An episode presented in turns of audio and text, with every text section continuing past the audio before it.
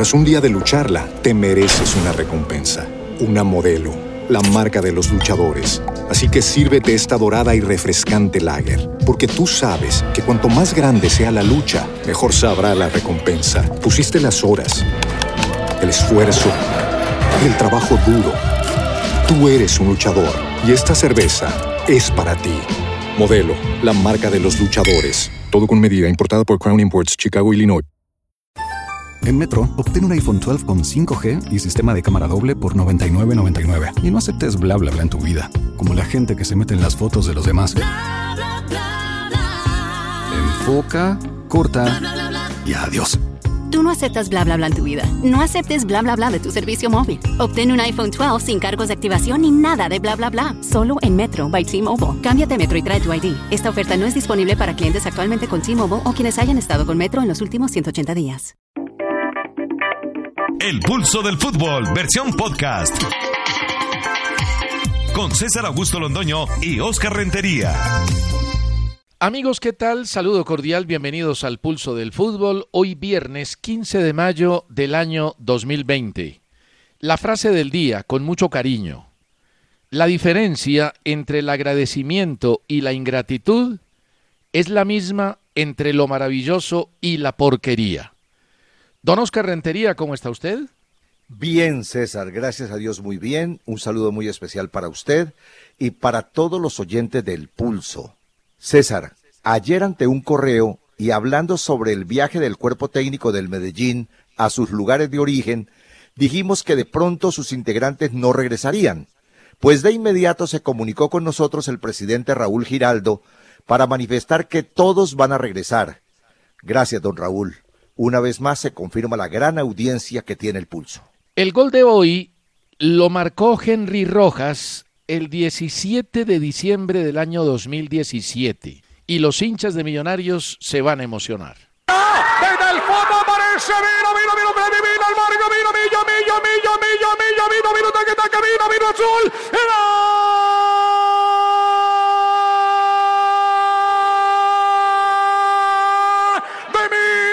millo, de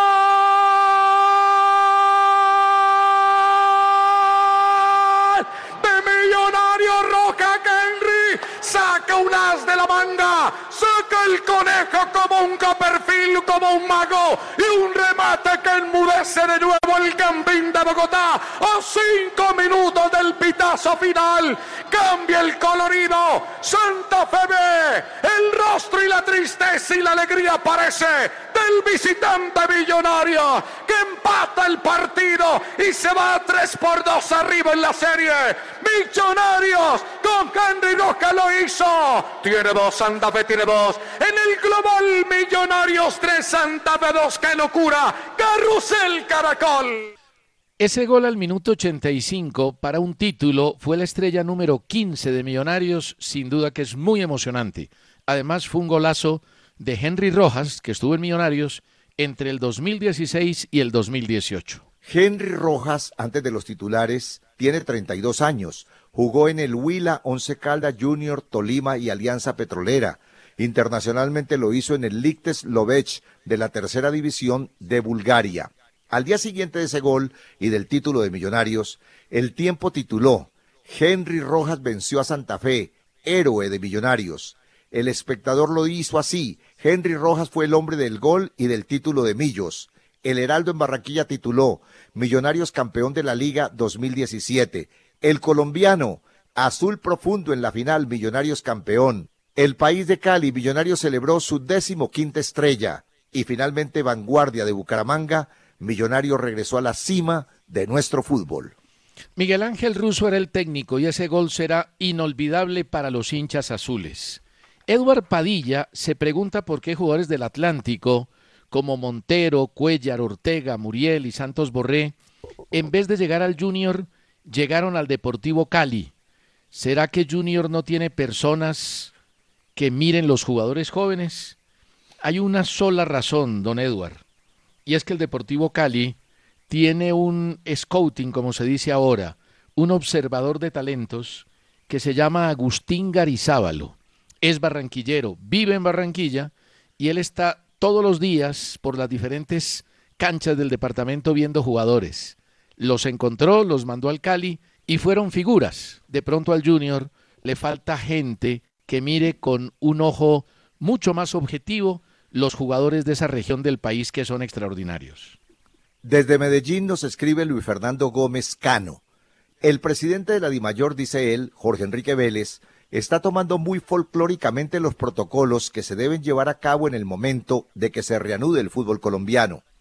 Dice él, el presidente de la DIMAYOR, en respuesta al ministro del Deporte, que las 10 preguntas que le envió son muy fáciles de responder entre esas, la pregunta de dónde saldrán los dineros para pagar todos los tests que se le harán a todos los jugadores de fútbol. Él asegura, dice Luis Fernando Gómez, del presidente de la DIMAYOR, que el fútbol se hará cargo de estos rubros. Si tiene el fútbol para sufragar los gastos de 50 mil tests, ¿será que la DIMAYOR tiene el suficiente dinero para cubrir ese gasto? Entonces, si es así, ¿por qué hay equipos dando por terminados los contratos a sus jugadores como el Pasto y el Bucaramanga por falta de recursos? Luis Fernando, primero no creo que el presidente de la DIMAYOR sea folclórico. Yo no me he tomado un tinto, escucha bien, un tinto con Jorge Enrique Vélez, pero lo considero un hombre serio. Ahora, le quiero comentar lo siguiente. Le puedo asegurar que la DIMAYOR sí tiene el dinero para pagar las pruebas. Y le aclaro algo que usted no conoce. La DIMAYOR no existe para solucionar los problemas económicos de sus equipos, sobre todo en el caso de los jugadores. Eso sería como si Fenalco tiene que solucionar el pago de los empleados de un almacén en Bogotá, en Medellín, en Cali o en cualquier sitio del país. Espero me haya entendido. E infórmese un poquitico mejor para no irrespetar a la gente porque eso no es bueno. Es buen ejemplo el de Oscar referente al tema de Fenalco, pero además hay un asunto que uno no entiende por qué impide que los directivos le paguen a los jugadores la DIMAYOR permanentemente, mensualmente, le entrega a los equipos el dinero de la televisión, porque en eso WIN no falla. Y aunque en este periodo, sin fútbol, WIN sigue pagando los derechos de la televisión. Y aparte han llegado auxilios de la federación y han sido repartidos por la entidad a cada uno de los clubes. Lo que pasa es que hay dirigentes que son karma, hay dirigentes que, quieren ganarse absolutamente todo y no le pagan a los jugadores. Ustedes saben quiénes son. Cadena, compañía, Guzmán también debe, varios dirigentes que no pagan. El tema de la suspensión de contratos es otro asunto, porque eso ya depende de la liquidez que tengan los clubes en caja. Edgar Bernal dice que los sueldos y las transacciones de los futbolistas son exageradas e inmorales. Si miramos tantas necesidades primordiales de millones de personas en el mundo. Bueno, don Edgar, lo que pasa es que ese es un tema, como decíamos ayer, que corresponde a un sistema capitalista que hace que las diferencias existan, aunque sean inmorales y no convenientes. Y él dice que está de acuerdo con la voz de Héctor Abad Facio Lince, que pasó ayer Caracol Radio. Don Héctor Abad es un hombre admirado, querido, es buen amigo mío, lo estimo profundamente, no compartí esa tesis, ayer expliqué por qué, pero respetamos profundamente la opinión de Edgar Bernal. En el asunto, César, de la compra y venta, es tan culpable o más culpable el que compra que el que vende. Por ejemplo, usted está interesado en mi celular, César, y yo le puedo decir, mi celular vale un millón de euros. Usted verá si me lo compra o no me lo compra. Y si me lo compra, usted es tan culpable como yo por vendérselo en ese dinero. Juan Mayor nos escribe desde Bogotá. Tengo 15 años y llevo escuchándolos desde hace 5. Soy hincha de Millonarios y quisiera saber qué opinan de John Duque, artífice de la Estrella 15, uno de los mejores mediocentros de Colombia. ¿Debería o merece alguna convocatoria al menos a un microciclo, dice él, con la selección Colombia? Juan, primero mil gracias por escucharnos desde hace años a la una de la tarde por Caracol seguidor fiel, como miles y miles en Colombia y en el exterior. Le cuento que Duque para mí es un gran jugador, tiene muchas condiciones y muchos lo han pedido para la selección Colombia, pero su problema es que tiene vacíos, hay irregularidad en su fútbol y eso no es bueno. Eh, Duque es un superjugador de fútbol. Creo que no hay muchos jugadores colombianos que tengan la agresividad y la velocidad en corto para recuperar la pelota. Él llegó a la Equidad por allá en el año 2014, alcanzó a jugar un partido de liga y luego fue a Fortaleza, donde jugó dos años y alcanzó 54 partidos. De ahí lo compra Millonarios con muy buen ojo. Y el nivel de Duque en el 2017, cuando quedaron campeones, era nivel para llegar a la selección Colombia. Después tiene una lesión grave de pubalgia, eso lo aleja lamentablemente de las canchas mucho tiempo y en los años siguientes no tuvo el mismo nivel del 2017. Además, por esas cosas del fútbol, se volvió un jugador un poco desordenado. La vehemencia que él tiene, la dinámica que tiene, le hace perder a veces el orden. Por ese motivo creo que hoy todavía no es jugador de selección y en Colombia no existen los microciclos, lamentablemente. Luis Alfonso González escribe a elpulso@caracol.com.co. Para ustedes, ¿cuáles han sido los tres tiros desde el punto penal desperdiciados por equipos colombianos que más les han dolido? Aquí va mi top 3. Primero, el de Anthony de Ávila con América en la final de la Libertadores del 85. Segundo, el de Jonathan Fabro con el Once Caldas en la Intercontinental del 2004 y tercero el de Martín Zapata con el Cali en la final de la Copa Libertadores 1999. Dice él, con la selección el de Vaca contra Inglaterra en Rusia, ya que con este lloramos todo. Luis Alfonso, gracias por escribir. Yo podría agregar otros, pero en mi caso comparto su correo. Los tres que usted cita fueron fatales y a quienes los desperdiciaron los critico y duro. ¿Sabe por qué? Porque un penal bien cobrado tiene, no debe, tiene que ser gol.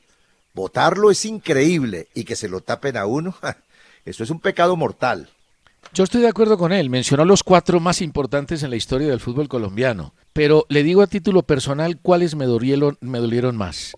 El de Fabro con el Once Caldas en la Copa Intercontinental ante el Porto, yo lloré ese día porque el Once Caldas, si Fabro mete ese penalti, ya iban un montón de penaltis cobrados, creo que 12, el Once Caldas hubiera sido campeón del mundo de clubes, campeón de la Copa Intercontinental. Y yo diría que dentro de todo se lo merecía porque hizo un muy buen partido frente al Porto. El Porto que dirigió Muriño hasta ese año lo clasificó a la Copa Europea, la Champions, pero después dejó el Porto y el otro fue los dos penaltis que fallaron Vaca y Mateo Zuribe en el Campeonato Mundial frente a Inglaterra. Me cuentan, César, que usted chilló mucho ese día. Chillé, berrié como niño chiquito. Eso fue tragedia total para mí y para la gente de Manizales que me rodeaba. Luis Omar Jaimes Sayago dice que saludemos hoy a los maestros en su día. Quiero saludar a todos los maestros hoy, especialmente a unos maestros, a los de la Victoria, a las 2 de la tarde después del pulso. Voy a tener un contacto en mi Instagram, arroba Cesaralo, con la gente de Victoria, Caldas. Va a estar Risa Loca, Sebastián Yepes y el padre Linero, hablando con ellos y compartiendo un rato agradable. ¿Cuál ha sido su mejor maestro? ¿A quién recuerda, don Oscar? Pues yo le cuento que Giovanni Castiblanco escribe sobre lo mismo y nos pregunta a los maestros, bueno, felicitamos a todos los maestros en su día, ellos también son oyentes del pulso. Castiblanco pregunta por el director técnico maestro para mí. Ahí le voy a responder su pregunta también, César. Yo diría que Subeldía, para mí.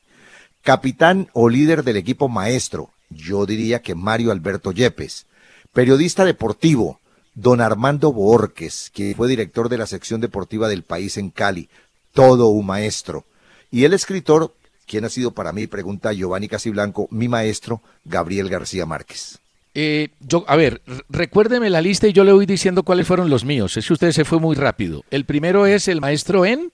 Director técnico. Francisco Maturana. Capitán o líder de equipo. Carlos Valderrama enseñaba con una palabra y con la mirada. Periodista deportivo. Hay varios. Mis maestros han sido Javier Giraldo Neira, Hernán Peláez Restrepo, Gustavo Jaramillo Arango fue fundamental, Mauricio Gómez en televisión y don Oscar Rentería Jiménez, cuando yo era chiquito, fue mi maestro, porque quise hacer periodismo como lo hacía él también.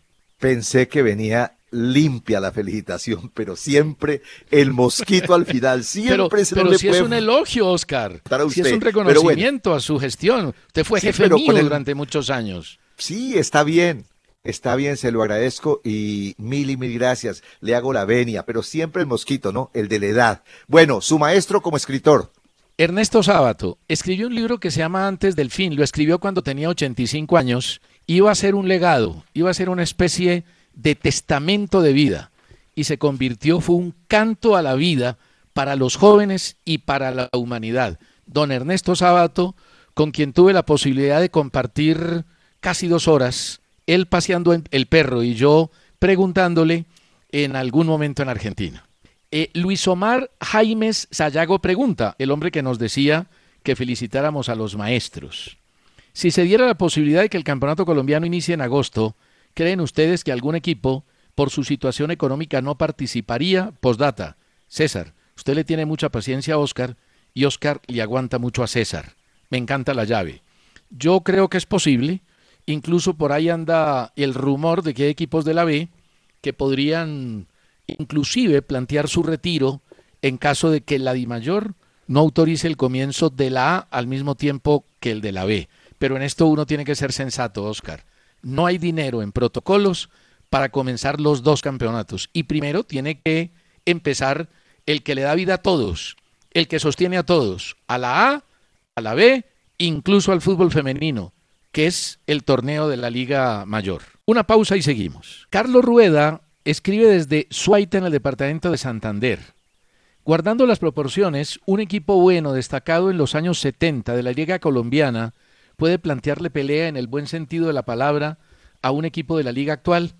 En este sentido, uno, Carlos, no puede dar una respuesta absoluta, porque en el fútbol puede pasar cualquier cosa, pero yo creo que es muy difícil. El fútbol ha cambiado mucho y con la velocidad, la presión, la agresividad en la recuperación de la pelota que se tiene hoy en día, es muy difícil que un equipo de los 70 eh, pudiera tener el balón. Pero repito, no es una respuesta absoluta. Yo creo que no. Carlos Humberto Solís Parra de Bucaramanga nos dice que está totalmente de acuerdo con la prohibición de escupir dentro de cualquier campo de juego, pues es de mal gusto y una falta de respeto.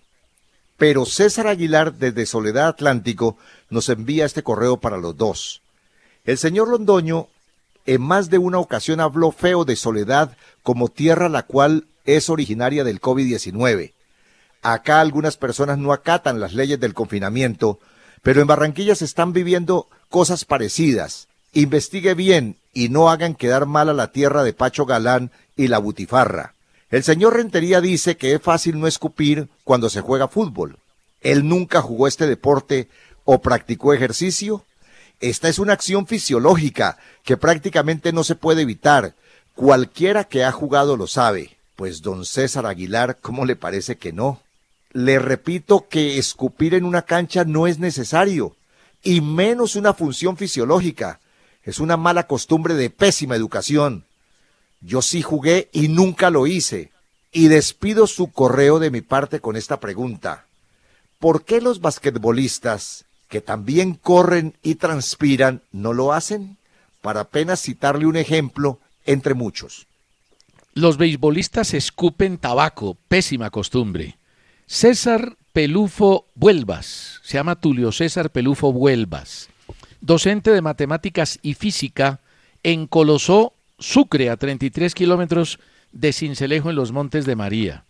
Dice Óscar y César, los quiero felicitar porque ustedes también a través del micrófono educan en la materia llamada fútbol global. Le agradecemos mucho a don Tulio César Pelufo Huelvas el bonito correo que nos envía. Carlos Sardila pregunta en qué equipo triunfó más Willington Ortiz y Orlando Valencia de Bogotá nos pide hablar sobre la gambeta Estrada. A Carlos Sardila le digo que Willy donde jugó triunfó, pero creo que más títulos consiguió con el América. 83, 84, 85 y 86 y con Millonarios 2 en el 72 y en el 78. Y a Orlando Valencia le comento que la gambeta fue un adelantado en habilidad. Jugó en el Tolima, en el Cali, en Millonarios y en Medellín. Además, en la selección Colombia del Mundial del 90. Ganó con Millonarios dos títulos en el 87 y en el 88.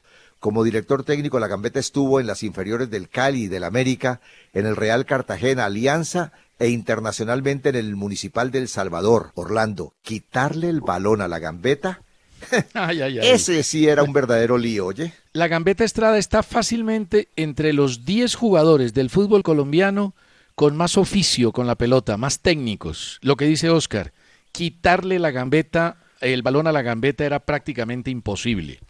Paula Morales escribe desde Medellín y nos reta hablar de los cinco peores periodistas y los cinco periodistas que han sido maestros de ustedes en la actividad, ya que hoy es el día del educador. Pues Paula, lo primero es que yo no me refiero a los malos periodistas, porque por respeto a la profesión yo no hablo de mis colegas, salvo que se refieran con nombre propio a mí. Y de los que han sido mis maestros, pues ya le mencioné a Oscar uno de ellos, pero sin duda Javier Giraldo Neira, Uweimar Muñoz, Hernán Peláez Restrepo, Hugo Hillera han hecho una carrera con honestidad y con categoría, sin perder el ojo crítico, pero construyendo, que es lo que necesitamos en este país. En el anterior correo nos preguntaban por periodistas deportivos, ahora por periodistas en general, y yo recuerdo dos claves para mí al empezar en este oficio. Por ejemplo, en radio Joaquín Marino López, ya fallecido, y en periodismo escrito me dio la primera oportunidad y se lo agradecí toda la vida don Raúl Echevarría Barrientos, quien fue su director en el periódico Occidente. Germán Morales nos escribe a elpulso.caracol.com.co. Aparentemente no ha habido alguien que le haga ver a los jugadores de la liga que esta pandemia tiene a científicos, doctores, magíster y miles de personas más con 15 o más años de estudio universitario sin recibir su salario y lo aceptan con resignación, pero ellos, los jugadores, exigen seguir devengando lo mismo por un entrenamiento virtual. Qué bueno sería que uno de ellos tomara la vocería para ayudar a los clubes, ya que a este paso algunos tendrán problemas para reiniciar la competencia. Germán, todos, escuche bien, todos tenemos que colaborar. El COVID-19 mata, no es un juego. Esta mañana me llamó un amigo mexicano que quiero muchísimo, desesperado, porque el presidente López Obrador en ese país es un irresponsable. Por eso la tragedia allá es muy grande y nadie sabe cómo va a terminar. El gran problema es que con la pandemia hemos estado abocados a una cantidad de desinformación, de noticias falsas impresionantes y además a planteamientos que son totalmente contrarios. Unos están de acuerdo con la cuarentena, otros dicen que no. Unos con la vacuna, otros dicen que no.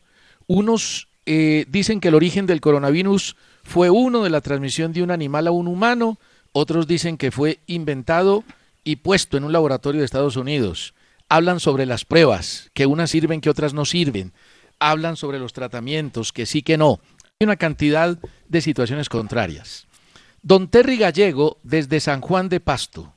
Respetado periodista Oscar Rentería Jiménez, un saludo de amor y paz. Apelo a su sensatez, puesto que lo escuché hablando sobre la verdad. Qué bien, la verdad nos hace libres. Señor Rentería, permítame este ejemplo. ¿Qué haría usted siendo dueño de una empresa y varios de sus trabajadores no desempeñan correctamente sus funciones? Me imagino que le llamaría la atención y si no dan resultados prescinde de sus servicios, ya que la empresa no tiene por qué perjudicarse, ¿cierto? Entonces, ¿por qué razón en el fútbol no prescinden de los servicios de esa cantidad de jugadores marrulleros, faltos de entrega, mentirosos, altaneros, a quienes poco les interesa el éxito de su empresa, pues se aparan en sus contratos. Él dice que el chivo expiatorio siempre es el entrenador y manifiesta que no le gusta el nivel del fútbol colombiano. ¿Usted qué le diría? Don Terry, muy respetuoso su correo y la verdad es que lo aprecio muchísimo por la forma como pregunta. Quiero decirle lo siguiente. En los contratos de trabajo con cualquier empleado la situación es muy clara y se rige por el código sustantivo y por las normas, por las leyes que hay. En el fútbol, ¿cómo le parece que la FIFA determinó que a un jugador de fútbol no se le puede cancelar el contrato porque juega mal o porque no rinde? Son contratos especiales, regidos por la FIFA, y ahí no tenemos nada que hacer. Doña Sara... Tras un día de lucharla, te mereces una recompensa, una modelo, la marca de los luchadores. Así que sírvete esta dorada y refrescante lager, porque tú sabes que cuanto más grande sea la lucha, mejor sabrá la recompensa. Pusiste las horas el esfuerzo, el trabajo duro. Tú eres un luchador y esta cerveza es para ti. Modelo, la marca de los luchadores. Todo con medida, importada por Crown Imports, Chicago, Illinois.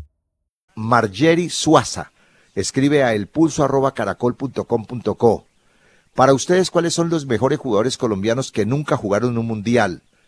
Puedo nombrar algunos, dice ella, Willington Ortiz, el Palomo Zuriaga, Juan Pablo Ángel, Giovanni Hernández, Totono Grisales. Yo le podría agregar otros así rapidito que recuerde, la Mosca Caicedo, que tuvo brillante actuación con el Deportivo Cali, Diego Umaña, Hernán Darío Herrera, Pedro Antonio Zape, arquerazo, y muchos otros que ya mencionamos anteriormente, yo creo que hace unas tres semanas aquí en el pulso. Sí, señor. Y este último correo antes de la pausa, de Camilo Santander, se refiere al correo del pasado lunes de un oyente, José Muñoz, que envió la nómina preferida del pasto, donde incurrimos en algunas situaciones que no fueron correctas. Él pregunta si Jerry Mina hizo parte del equipo del Pasto en el 2012 y no hizo parte de ese equipo que fue subcampeón y que perdió el título con el Santa Fe de Wilson Gutiérrez. Jerry Mina llegó al Pasto en el 2013, ahí jugó 14 partidos, luego vino a Santa Fe, Palmeiras, Barcelona y Everton, pero no hizo parte de ese equipo. Y el Pasto fue campeón en el 2006 de manos de Oscar Héctor Quintabani. Una pausa y seguimos en el pulso. Oscar, a mí me encanta la buena onda, la alegría, el positivismo, las buenas maneras. En cambio, detesto, me parece lamentable, triste, me da lástima la gente negativa, amarga, mala leche, que odia. Pues hoy una de las cosas que me alegró el día fue el correo de un amigo nuestro. No lo conozco, pero lo considero un amigo.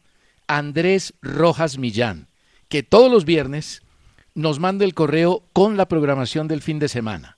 Como vuelve el fútbol mañana en Alemania, la programación es la siguiente. Sábado 8 y 30, Osburgo ante el Wolfsburgo. A propósito del técnico del Osburgo, imagínense que lo sacaron del partido de mañana al entrenador porque se fue a un supermercado a comprar una crema de dientes violando los protocolos de la cuarentena. Se llama Eiko Erlich y después lamentó la situación. Allá el tema es serio. También a las 8 y 30, Borussia Dortmund ante el Schalke 04. Los jugadores del Borussia Dortmund podrán escoger si ir a jugar o no. Si tienen miedo, el club les permite que se queden en su casa. 8.30, Leipzig ante Friburgo a las 11 y 30 Frankfurt ante el Mönchengladbach y el domingo el Colonia ante el Mainz 8 y 30 de la mañana y Unión Berlín ante el Bayern Múnich a las 11 de la mañana. El único colombiano que va a jugar será el domingo a las 8 y 30 con el Colonia, John Córdoba. Pero le tengo estas curiosidades. Se hicieron encuestas en canales de televisión ZDF y ARD y el 56% de los alemanes se opone a que vuelva el fútbol. Otro detalle curioso. Los hoteles en los que se van a hospedar los equipos van desde los 69 hasta los 525 euros por noche. Ansburgo es un equipo pobre, pasará sus días en el Chen, el hotel más económico de todos. En tanto, el Wolfsburgo se alojará en el Ritz-Carlton, uno de los más lujosos del país el Bayern Múnich y el Borussia Dortmund, que tienen billete, pagarán hoteles de 100 euros por la noche. En todas partes se cuecen habas.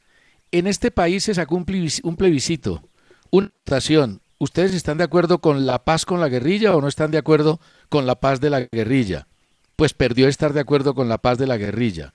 Y en Colombia es tan particular el mundo que aquí hay que preguntar si usted prefiere la corrupción o la anticorrupción. Así pasa en Inglaterra. El portal futboloy.co sacó una infografía muy completa, muy bonita, sobre el ABC de la Bundesliga. Nació el 24 de agosto de 1963, son 18 equipos. El más veces campeón Bayern Múnich con 28 títulos. El goleador histórico V. Seller con 404. Oliver Kahn el de más partidos 557. Los colombianos que han jugado el Tren Valencia, Brahman Sinisterra, John Jairo Mosquera, Michael Ortega, Farid Mondragón, Elkin Soto, que tuvo una carrera brillante en el Mainz, Adrián Ramos y James Rodríguez, lo mismo que John Córdoba, que está en la actualidad.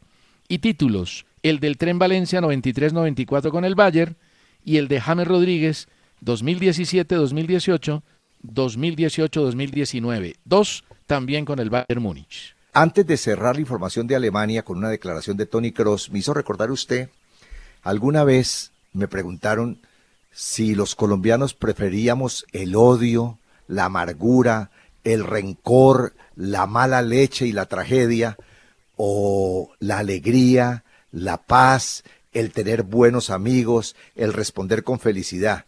Pues la respuesta es muy obvia, ¿no? Quien prefiere el odio, la amargura, el rencor, la mala leche y la tragedia, debe tener en el fondo de su alma una situación terrible, mejor dicho, en el fondo de esa alma espantan. Siempre hay por ahí algún matarife despachando desde su trinchera. Tony Cross dijo hoy, tengo el propósito de estar en el Real Madrid esos tres años que tengo de contrato. Entonces cumpliré 33 años y será un buen momento para pensar cómo me siento y a lo mejor retirarme del fútbol. ¿Usted cree que hay algún beneficiado en el fútbol colombiano o en el fútbol internacional con el tema del confinamiento? Se lo pregunto porque Messi dijo, hombre, tengo muchas ganas de volver a la competencia con el Barcelona, pero va a ser algo extraño porque no habrá público y posiblemente las cuarentenas van a ser muy largas. Además dijo, nos podría favorecer la cuarentena, porque con el nivel que teníamos antes del confinamiento, no podríamos ganar la Liga de Campeones. También agregó el señor Messi en esa entrevista con el diario Sport en España que Lautaro es un punta muy completo, es fuerte, regatea bien, tiene gol y sabe proteger la pelota. Ah, mejor dicho, según Messi, Lautaro es mejor que él, porque mire usted, es fuerte, es muy completo, regatea bien, tiene gol y sabe proteger la pelota. Tiene muchísimo más que Messi. No, no tiene más que Messi, pero sí es muy buen jugador. Lo que pasa es que usted hace rato quiere demeritar a Lautaro simplemente porque lo quiere el Barcelona. Pero responda la pregunta, ¿usted cree, don Oscar, que hay equipos que se van a favorecer con la cuarentena? Pues yo no creo. Puede decirlo Messi. Él puede manifestar lo que sea. Él es el mejor jugador del mundo, lo reconozco. Soy hincha de Messi, pero él está completamente equivocado. Con la cuarentena no se puede favorecer nadie. Aquí tengo los titulares de la prensa hoy, mire, en el mundo deportivo. El periódico L'Equipe en Francia dice fin del juego. El fútbol francés sin marcha atrás se detiene a pesar de las protestas. En Inglaterra, The Mirror dice sí, dijo el primer ministro. En Italia, la Gaceta de lo Sport, reunión entre clubes y la federación. Los clubes piden al gobierno que mejore el protocolo y en Alemania el periódico Die Bild dice la Bundesliga y la segunda división empezarán el próximo sábado, es decir, mañana. Yo en cambio sí creo que hay jugadores que van a llegar mejor y equipos que van a llegar mejor. Porque como todo en la vida, hay jugadores y equipos que han hecho bien los entrenamientos virtuales en cuarentena y otros que no los han hecho bien, que están vagando y pasan demasiado tiempo con la familia y no entrenan como deben entrenar yo creo que vamos a tener sorpresas. Colombia es uno de los países más destacados en los listados de futbolistas en actividad alrededor del mundo. Me sorprendió la estadística que sacó el Observatorio CIES del Fútbol, que analizó 132 ligas de primera división y segunda división en 93 países. El primer país, Brasil, es el país con más jugadores en actividad, 2.742. Luego está Argentina con 2.330. Francia es el tercero con 1.740. Y Colombia ocupa el cuarto lugar con 1.536 jugadores. Fueron 55.865 futbolistas profesionales los analizados por el CIES. Bueno, en Rusia ya las cosas están más claras. La liga se reanudará el 21 de junio, según decidió hoy la Unión de Fútbol de Rusia. Hay que recordar que Wilmar Barrios juega en el Zenit y el Zenit es el puntero del torneo ruso. El Lokomotiv destituyó a su técnico Yuri Siomin de 73 años. Ese señor durante 22 años ha sido campeón en el 2002, 2004 y 2018. En Rusia pasó una cosa particular. Resulta que el gobierno autorizó la reanudación del fútbol se hicieron los protocolos, pero 12 de los 16 equipos estuvieron en desacuerdo con el comienzo de la actividad. y eso prácticamente obligó a la rectora del fútbol, la Federación Rusa, de que dijera, no señor, aquí hay fútbol y va a haber fútbol a partir del 21 de junio. Y de malas falca, hombre, en el Galatasaray apareció un caso de positivo y mandaron al equipo seis días a confinamiento por fuera de las prácticas. No se sabe todavía cuál es el positivo. Ya seguimos y ya viene don Guillermo Ruiz Bonilla con una historia muy bonita. La Federación Venezolana de Fútbol determinó suspender de manera definitiva los torneos de primera y segunda división. El Zamora era primero con 16 puntos en seis fechas del campeonato. Tengo informaciones sobre el Medellín y el Millonarios. Don Raúl Giraldo, presidente y dueño del Deportivo Independiente Medellín, me contó que los tres jugadores que terminan su contrato en el mes de junio tendrán que esperar la llegada de Bobadilla, el director técnico que viajó a su país, para saber si se va a prolongar su contrato o no. Y hay informaciones en Millonarios que cuentan sobre la salida de estos jugadores. A ver usted qué noticias tiene, César. José Luis Moreno, David Balanta y Oscar Barreto. Sí, es muy posible que salgan de Millonarios. Terminan contrato y el rendimiento de esos jugadores no ha sido bueno. El superintendente de salud, Fabio Aristizábal, un hombre competente, fue elegido por el gobierno nacional como garante para supervisar la implementación y el cumplimiento de los protocolos del fútbol colombiano. Recordemos que Italia estableció una comisión para que mirara los protocolos y validara el regreso al fútbol donde el gobierno en Italia se ha opuesto bastante. Los cuatro futbolistas de la Sandoria, precisamente en Italia, que habían dado positivo en el COVID-19, pues ya están curados de esa enfermedad. Y en Argentina, César, Santiago del Estero terminó su estadio para la Copa América 2021. De eso no se ha hablado en Colombia en los últimos días, pero yo creo que nuestros escenarios deportivos están prácticamente listos. Me imagino yo que no habrá mayor problema, ¿no? Con ellos. Sí, debe haber algunas adecuaciones de la parte de comunicaciones y demás, pero me parece que el tema está listo. El que está disgustado es Gustavo Quintero, el técnico de Cholos de Tijuana. Y con razón, Oscar, estaba molesto con las declaraciones permanentes de Edwin Cardona. Cada que lo entrevistan, dice que quiere regresar a Boca Juniors, que alguna vez tuvo prácticamente todo listo, que quiere volver a su anterior equipo. Y Quinteros dijo, lo respeto, pero no me gusta que Cardona diga que quiere marcharse a Boca. Quiero jugadores comprometidos con mi equipo, manifestó el entrenador. Me parece que la DIMAYOR y la Federación Colombiana de Fútbol respondieron muy bien a las 10 peticiones del gobierno sobre la reanudación de nuestro deporte en Colombia. Encuentro en el punto número 5 una aclaración para quienes piensan que va a ser muy complicado comprar las pruebas. La DIMAYOR dice, los recursos para la implementación del protocolo están garantizados por la administración de la entidad para ejecutar los TETs. Así que tranquilos por ese lado. Hoy cumple 110 años la selección de Italia. Cuando disputó su primer partido amistoso oficial en Milán, golearon 6-2 a Francia. Recordemos que Italia ha sido cuatro veces campeón del mundo y una de la Eurocopa de Naciones. Kane, el goleador, confirmó que en su equipo, el Tottenham, no hay casos positivos de COVID-19. Dieron negativo en los test de coronavirus a los que fueron sometidos antes de arrancar los entrenamientos. El Real Madrid completó la quinta sesión de entrenamientos de la semana, con los ejercicios con balón bajo las órdenes de Zinedine Zidane, entrenando aisladamente. No estuvieron presentes Lucas y el dominicano Mariano Díaz. El problema es que la Comunidad de Madrid permanece en la fase cero de la desescalada según las autoridades. Ahí el tema está complicado. A mí me quedó sonando, César, algo que usted dijo hace algunos minutos sobre los equipos que pueden beneficiarse con la cuarentena o no después de la declaración de Messi, que aseguró que el Barcelona sí puede tener eh, un mejoramiento porque venía jugando mal y que esta pausa o este parón, como él le llama del fútbol, lo puede beneficiar. Yo creo que una cosa, César, es que un equipo como el Barcelona tenga mejores jugadores y por lo tanto está dispuesto a rendir mejor.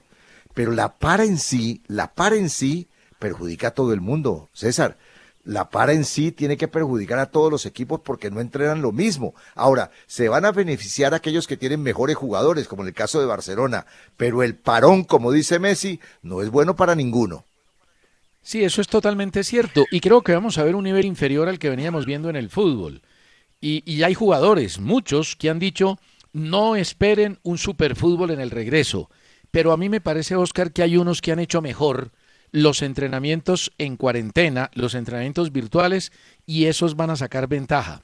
Además hay jugadores que sienten menos la para. Yo creo que entre ellos está Messi. Son jugadores que no necesitan mucha práctica para volver al nivel y eso eso puede ser importante. Mire algo de bolsa de jugadores. El Barcelona quiere a Serginho Dest, un jugador del Ajax que tiene 19 años, y Juventus insiste en Semedo para sus filas. Usted vio el video de Residente de la canción que se llama Antes de que el mundo se acabe? La vi sobre todo por una cantidad de besos, una besuquiadera impresionante que riñe contra todos los protocolos del COVID-19. Sí, la canción es haciendo alusión de que tenemos que hacer algo, mucho amor antes de que el mundo se acabe, pero publica 113 besos de pareja, que es lo que no se puede en este momento. Y pues hay que destacar que están ahí Dybala y su novia y el beso de Antonella con Lionel Messi. Bueno, de los partidos que se van a jugar mañana en la Bundesliga a las 8 y 30 de la mañana entre Augsburgo y Wolfsburgo, Borussia Dortmund y el Schalke 04 y el Leipzig y el Freiburgo, ¿usted cuál va a ver? Yo voy a ver el del voy a ver el primero, pero voy a ver el del Leipzig también y el del Bayern el domingo. A mí me parece que el partido más parejo, el que podría uno decir clásico, es el de Borussia Dortmund contra el Schalke 04 y ese es el que voy a ver con un interés muy grande, César, por saber a ver cómo van a ser los protocolos, por saber cómo van a ser las barreras, por saber quién se hace para un quite deslizante, por saber cómo están las personas en el banco, si tienen todos tapabocas. Eso va a ser interesante. Y el domingo, lo que sí no me voy a perder, César, es el partido del Colonia contra el Mainz. ¿Por qué? Pues muy sencillo, porque juega John Córdoba, aunque a las 11 de la mañana el partido del Bayern Múnich también es interesante contra Unión Berlín. Fácil para el Bayern, pero hay que verlo. Eso va a tener una enorme expectativa y va a estar el mundo entero observando la Bundesliga. Y esta última. Gatti dijo lo siguiente después de superar el coronavirus. Yo nunca me sentí enfermo, pero un médico me dijo que estuve por morir. Yo seguía sin creer hasta que me llamó Florentino Pérez fue entonces cuando lo creí. Como no sentía nada, tiraba las pastillas y las enfermeras se daban cuenta. Tenía cara de loco, pero no sentía nada especial. Lo que pasa es que Gatti toda la vida, sano o enfermo, ha tenido cara de loco. Cierto, cierto, siempre, siempre cara de loco, con COVID-19 o sin COVID. El martes pasado se cumplieron 25 años de la muerte de Adolfo Pedernera, uno de los grandes jugadores suramericanos y un hombre muy importante para nuestro país. Don Guillermo Ruiz nos tiene una bella historia de Adolfo Pedernera. Entran al álbum del pulso, caracol.com.co, el pulso, y llega el álbum.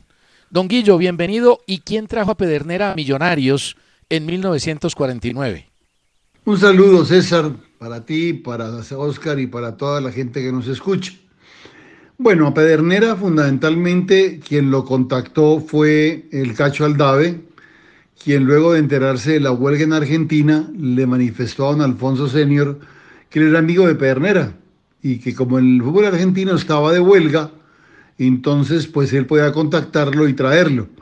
Quiero aclarar que el fútbol colombiano en ese momento estaba pirateado completamente, no tenía la mayor afiliación a la, liga, por lo tanto era una liga pirata. Entonces los jugadores podían venir sin ningún problema, sin documentos como aconteció. El señor Aldave se fue a Buenos Aires, convenció a Pedernera, Pedernera se vino a Colombia por un contrato de 5 mil dólares y 500 de sueldo mensual y simplemente eh, arrancó con, eh, con el equipo, se puso bien físicamente, apareció en un partido contra Municipal de Paisano, ese día Minero recaudó 17 mil dólares y luego al partido siguiente con Huracán no fue a Medellín, pero debutó contra el Deportes Caldas en una excelente presentación donde nuevamente se recaudaron 17 mil dólares, o sea, 34 mil dólares en dos juegos en los que ha hecho eh, parte Pedernera. Y luego Don Adolfo viajó a Argentina eh, en agosto para traer a Di Stefano y a Rossi. Guillermo, ¿es cierto que Pedernera organizó el Ballet Azul famosísimo y recomendó jugadores a los rivales para que el torneo fuera competitivo? Sin duda que la función más importante de Pedernera al llegar a Colombia fue organizar un gran equipo. El equipo, el famoso Ballet Azul, se fue conformando desde 1948, cuando llegaron Soria, estaba el Cobo Zuluaga, y eh, ahí arranca el equipo, ahí arranca a conformarse lo que después se llamó eh, el Ballet Azul, porque llegan en el 49 Pedernera con Rossi Di Stefano, ya eran cinco, tres más que llegan en 1950, que son Raúl Pini, Julio César Ramírez y Julio Cosi, y para el año 51 a principios llegan Hugo Reyes, Antonio Báez y Reinaldo Mourín. De esa manera se conforma el equipo que se llamó el Ballet Azul, que fue aquel que fue a Europa, le ganó las bodas de oro al Real Madrid y ganó los títulos del 51, 52 y 53 de la mano de Pedernera. El último tuvo algo que ver el Pipo Rossi como técnico también porque Pedernera se fue antes de concluir el torneo. Lo cierto es que la gestión de Pedernera al frente del fútbol, pues obviamente fue armar el ballet azul y colaborar con los clubes colombianos para que trajeran jugadores eh, argentinos y pudiese ser un, fútbol realmente competitivo. Recomendó algunos jugadores a Santa Fe, al Cali, en fin, a otros equipos para que se conformaran en grupos fuertes y pudiese disputar de un campeonato de buen nivel. Guillermo, Pedernera salió de Millonarios, luego regresó a la América y finalmente estuvo con la selección Colombia. ¿Cómo fue la historia de todo esto? Eh, Adolfo Pedernera regresó a Colombia en 1959 con algunos jugadores, Jorge Monseñe, Benito Cejas, en fin, para el Boca Junior, porque supuestamente el Boca saldría ese año del campeonato, cosa que no aconteció. Y entonces le tocó a don Aníbal con sus jugadores arrancar al América, donde ejercía funciones de gerente don Aníbal. Eh, ya allí Adolfo asume el equipo, es subcampeón de aquel año, 1960, en una gran campaña, lo que le valió ser convocado por la de fútbol para que manejara la selección que iría al Mundial de Chile. Allá pues obviamente sabemos todos, eh, se perdió con Uruguay, se le empató a Rusia y se perdió por goleada con Yugoslavia. La preparación del equipo colombiano fue muy pobre. Enfrentar rivales como Herediano, como el Bangú, pues eso no tenía ninguna presentación. Tal vez la mejor, la mejor eh, carta que tuvo fue el Santos de Pelé, pero la presentación fue muy pobre y eso fue lo que se vio en el Mundial. Infortunadamente, el equipo, pues fuera del empate con la Unión Soviética, no engranó del todo pero sin duda que fue una experiencia valiosa para Colombia, donde por primera vez un entrenador eh, ejercía funciones como tal de un seleccionado que iría al Mundial, trató a los jugadores a ese nivel y por primera vez tuvimos una experiencia que nos llevó a un Mundial donde no nos fue bien, pero por lo menos arrancamos con ese trabajo de selecciones que hoy luce con lujo de detalles. Don Guillo, muchísimas gracias. Un abrazo para ti, César, para Oscar y nos vemos si Dios quiere la próxima semana. Y con Adolfo Pedernera llegamos al final del programa. A ustedes gracias por hacer del pulso del fútbol el programa deportivo más sintonizado en la radio de Colombia y en el exterior. Felicidades para todos. El pulso del fútbol con César Augusto Londoño y Oscar Rentería.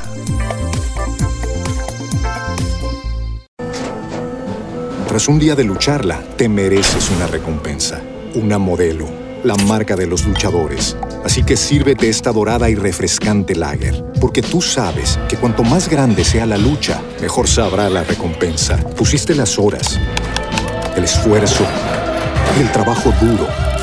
Tú eres un luchador y esta cerveza es para ti. Modelo, la marca de los luchadores. Todo con medida, importada por Crown Imports, Chicago, Illinois. En Metro, obtén un iPhone 12 con 5G y sistema de cámara doble por $99.99. Y no aceptes bla bla bla en tu vida, como la gente que se mete en las fotos de los demás. Enfoca, corta y adiós.